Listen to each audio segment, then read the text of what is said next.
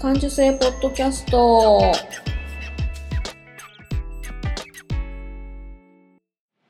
子供の頃から感受性が豊かだと言われ続けて大人になったデザイナーまゆが日々気になったことを感受性豊かにお届けする感受性ポッドキャストです。今日も遠くの友達にカセットで声を送るような気軽な気持ちでスタートします。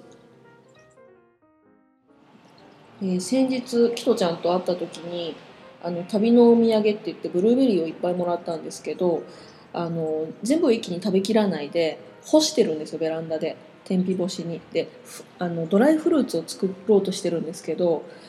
ちょこっとちょこっと食べちゃうんで多分出来上がるまでになくなると思います。そんな話を。そんな話をしながら、えっと、今週はちょっと気づいたことがあってもしかしてあのま、いろんな人にね応用が聞くことなのかもしれないなと思ったのでシェアしたいと思います。えっと、何かっていうと、うん、私の中に母と姉が住んでるっていうことに気づいたことなんですけどちょっと前かなあのキトちゃんのとの会のあるちょっと前に自分自身を振り返っている時にふっと気づいたんですけどなんかこう私がものづくりをして出来上がった時になんかねあのそんなの誰が買うのとかこう、ね、そんなんで食べていけないでしょとかそんなことをしてるよりもまともに働いたらいいんじゃないのとか、えー、そうやって作ってんだってなんかこう足を引っ張るような言葉とかそんなこともできないのとか嫌な言葉がなんか聞こえるような気がする。耳で聞こえるっていうよりも心の中でざわつくんですよ。なんかこう素直にあいいのできたっていうふうに認められない自分がいてこうだから何を作っても自信がなくてこれいいねって誰かが褒めてくれる認めてくれる言葉を待っちゃうしこれいいねって言ってもらえるようなものを作ろうとしちゃうってで自分がいいねって思うものがどんどん分からなくなってるこのループがあるなっていうのに気づいたんですよ。でこの言葉ってあれこれ誰が言ってんだろう？私が言ってるんじゃない。誰が言ってるんだろう？って思った時にああ私の心の中に母と姉が住んでると思ったんですね。で、まあ、姉については前にも話したように私にとっては生まれついてのライバルで、まあ、私が勝手にライバルと思ってるだけなのかうんまあ姉は親友と思ってるか分かんないですけどうんでもこう姉っていうのはやっぱり年上で上下関係でいうと自然といつも私がしたっていう気持ち？で、うん、なんか張り合ってもいつも私が下なんだって思っていつも私が心で自分で勝手に負けてたんですよね。で負けたくないってこう思いつつも、うん、姉の誘いっていうのは断れなくってでどっか出かければ出かけたで姉のフォローをしてあげちゃうんですよね。で気にかかるしで姉が苦手そうなことは私がやらなくちゃいけないって、まあ、自分が思って勝手にやってて、まあ、例えばあの加納姉妹でいうところの加納美香さんの役割は私の役割みたいなすごくあ一緒だなって思っちゃうんですけどで母なんですけど母については私にとっては、まあ、私の姉妹にとってもだと思うんですけど恐怖の怖い存在で,、うん、でこれは何でかっていうと私が子供のところからあの心を壊して入退院を繰り返してるんですね。で幻聴とか妄想とかひどい時本当にひどくってで、まあ、私の子供がねそういう症状っていうのを理解するのはやっぱり難しくってでこれは一つ私の心の傷になってるんですけど二十歳ぐらいの時にもやっぱり心を壊して大変なことになったんですね。でもうその頃は父とは離婚をしていたのであの私たち3姉妹で母を必死で病院に連れて行って多分経験されたことがない人にはちょっとわからないことかもしれないんですけどすごくすごく大変なことなんですよ病院に連れていくっていうことが。で、まあ、今はあの合う薬があったのでもう10年ぐらいはそういう症状にはならないで普通に生活をしていられるんですけどもうでもそういう、まあ、心の傷っていうかそういう思いがあるので母にストレスを与えてはいけないとか母を孤独にしてはいけないとか母を怒らせてはいけないとかそんなことが私たちの姉妹の中にはあって特に私がなんかね勝手にねなんか自分のせいだみたいな気持ちがやっぱりどっかにあったり私が見ててあげなくちゃみたいな気持ちがずっとあるんですね。でそんなんで私の中にはいつもいつも母と姉が住んでいるんだなってで私の行動を監視してるんだなってうんまあ、へえそんなことするのとかそんなんで食べていけないでしょとか働かざる者食うべからずだからねとかそういう言葉が自然と心に蓄積されちゃってるんですよね。うん、で先月あたりかな。やっと母に心配されてることがストレスです。私は元気にやってます。私の健康を願うならしばらくそっとしておいてくださいって言えたんですよ。でこれはうんどういうことかっていうとあの私が去年入院してそれは本当に心臓の病気になっちゃって生きるか死ぬかっていう状態だったのであの、まあ、母も姉もみんな家族、まあ、連絡取ってなかった。父も姉から聞いたらしくてなんか見舞いに行くぞって言うけどやめてくれっつって来ないでくれって連絡してないんですけど、うんまあ、そうですね。夫の家族とかみんな心配してくれてまあ私基本的に心配かけちゃいけないとかまあ、ちゃんとしてなくちゃいけないとか思いながら生きていたのであ心配かけちゃったなとか元気にならなくちゃいけないなって思っていたんですけど退院してこう療養生活中も母から突然こう連絡が来るんですよね。どうしてるか。元気にしてるのか。体調はどうなんだ、そういう心配のメールから、まあ、どんどんこう何？自分の近況なんかこう思っててああだった。嫌なことがあったとかそういうのまでどんどんどんどん来るようになってなんか、うん、前までだったら、お母さんに心配かけちゃいけないとかあの仕事で疲れがため溜まってんじゃないかと思ったりしたり孤独なんじゃないかと思ったらすぐ電話してこのフォローを入れていたんですけどなんかねだんだんこういや私を心配してるつもりでメールをくれてるかもしれないけどお母さんを心配してほしいっていうメッセージっていう風になんかそういうのが発されてるような感じがしてどんどんどんどん気持ちが重たくなってきたんですよね。でそれはまあ、うん、LINE とかいろんな人からもいきなりメッセージが来るのとかもだいぶ重くなっちゃってもう LINE も消しちゃったんですけどアプリを。うん、まあ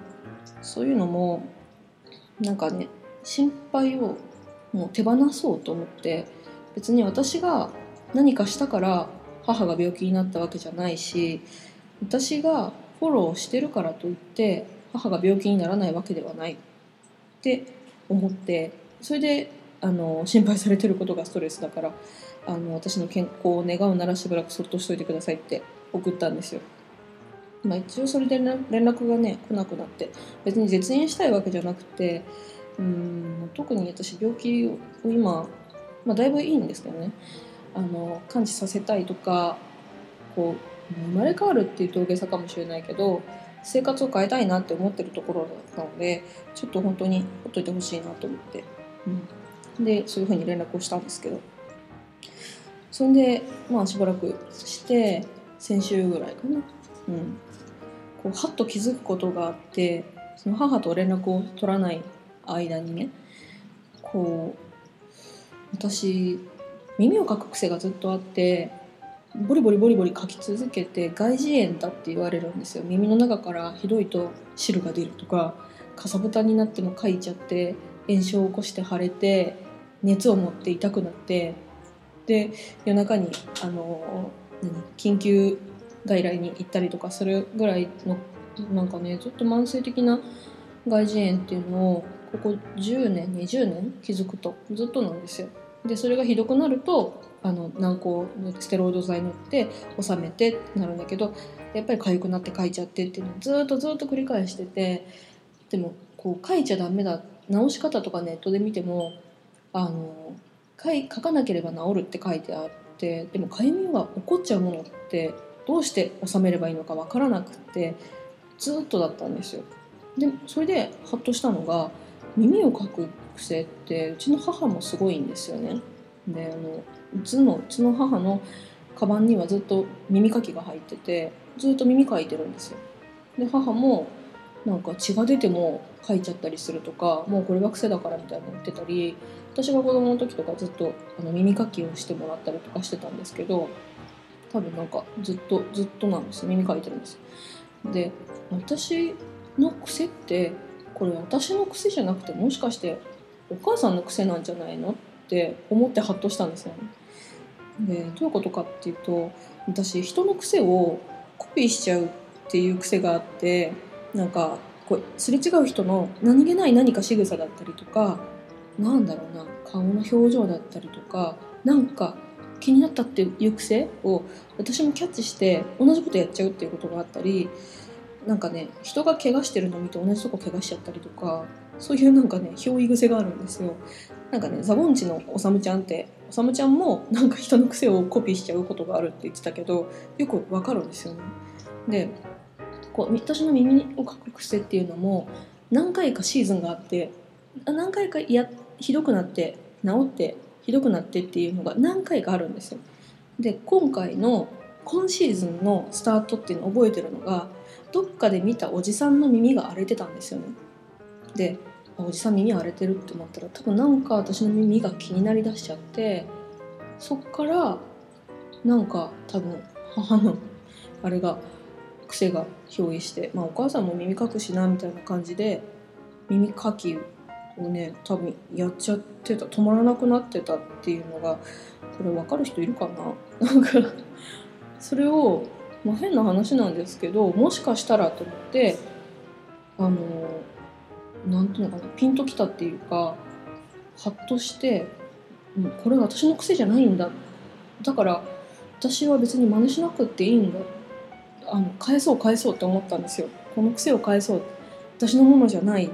ていうのを思ってそれで何したかっていうとあのえっとね腕に輪ゴムをしてるんですよ。ちょっと恥ずかしいけど腕に輪ゴムして耳痒くなったりとかかいちゃったりしたら腕をこうパチってやるんですよね。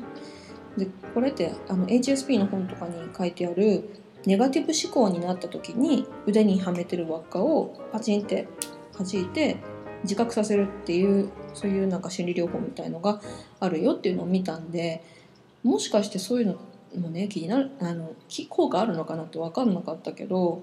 あのしてみたんですよ。腕に輪ゴムつけて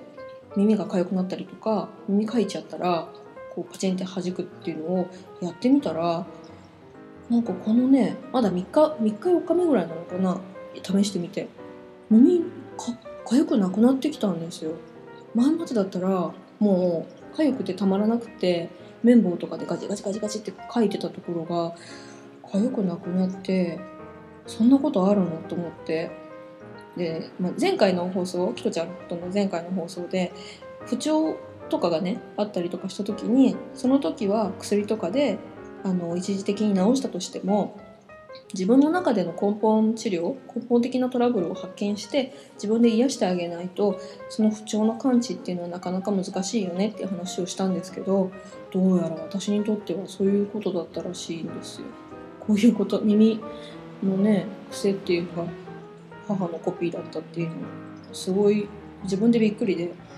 で、まあ、とにかく耳をかく癖は私のものじゃない。母のものだ。母にお返ししよう。あとは手に任せようっていうつもりで。そんな風に思って、うんまあ、夫にもそうやって宣言して夫はきょとんとして「へえ」って言ってたけど。結構私のやっぱり心の傷っていうのが深いものだなって、うん、無自覚だったなって思うんですけど。もう結構ね耳が本当にあの不思議なぐらい収まってきたんで、うん、びっくり。で私は私でいい。あの姉や母のコピーじゃない。私は私でいいんだっていうことを、うん、なんかつぶやきながらあの自分に自分を慰めながらいますね。でもしもねもしかしてねリスナーさんの中にもなかなかやめられないんだよねっていう癖があるっていう人いるんじゃないかなと思うんですけどこれはあの無自覚な心の支配だと思ったんですよね。まあ、まあ、全員が全員そうじゃないのかもしれないんですけどうん、無自覚に誰かにとか何かに心を支配されてるっていうことがあるのかもしれない。で私はこの5月からその以前ちょこっと前から HSP っていうのを知って自覚してで自分の心とか、まあ、自分のそういう根深いトラウマと向き合って聞いたんですよね。この H あ感受性ポッドキャストっていうのを通して。それでやっとなんか外耳炎っっていうのがそこに原因があったっていうのを克服できそうっていうのはまあねあの時間はかかるなって思うしまだまだもしかしてあるのかもしれないんですけどもしもねリスナーさんの中にもそういう人がいたとしたら何か参考になったらいいなって思ってこう深く深く自分を見つめ直す自分を大切にするっていうのを、まあ、やってみるといいかもしれないよっていうのを今日は、えっと、シェアしました。また是非こう私こうだったっていうことがあれば連絡いただければなと思います、えー、感受性ポッドキャストは iTunes でも配信しています。スマホだとスマホとかタブレットだとあのポッドキャストのアプリをあのダウンロードして感受性ポッドキャストまたは HSP で検索してもらうとあの喜怒哀楽の猫のアイコンが出てくるので購読ボタンポチッと押していただいたらあの感受性ポッドキャストが更新されるたんびに自動で配信されますので便利ですのでどうぞご利用くださいませ。で番組へのメッセージはブログからどうぞ、えー、ポッドキャストレビューの励ましコメントも嬉しいです。あの共感しますってコメントを寄せてくださったデブルミさんありがとうございました、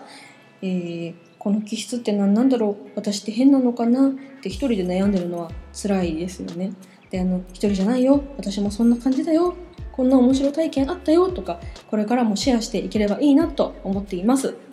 それではまた。ありがとうございました。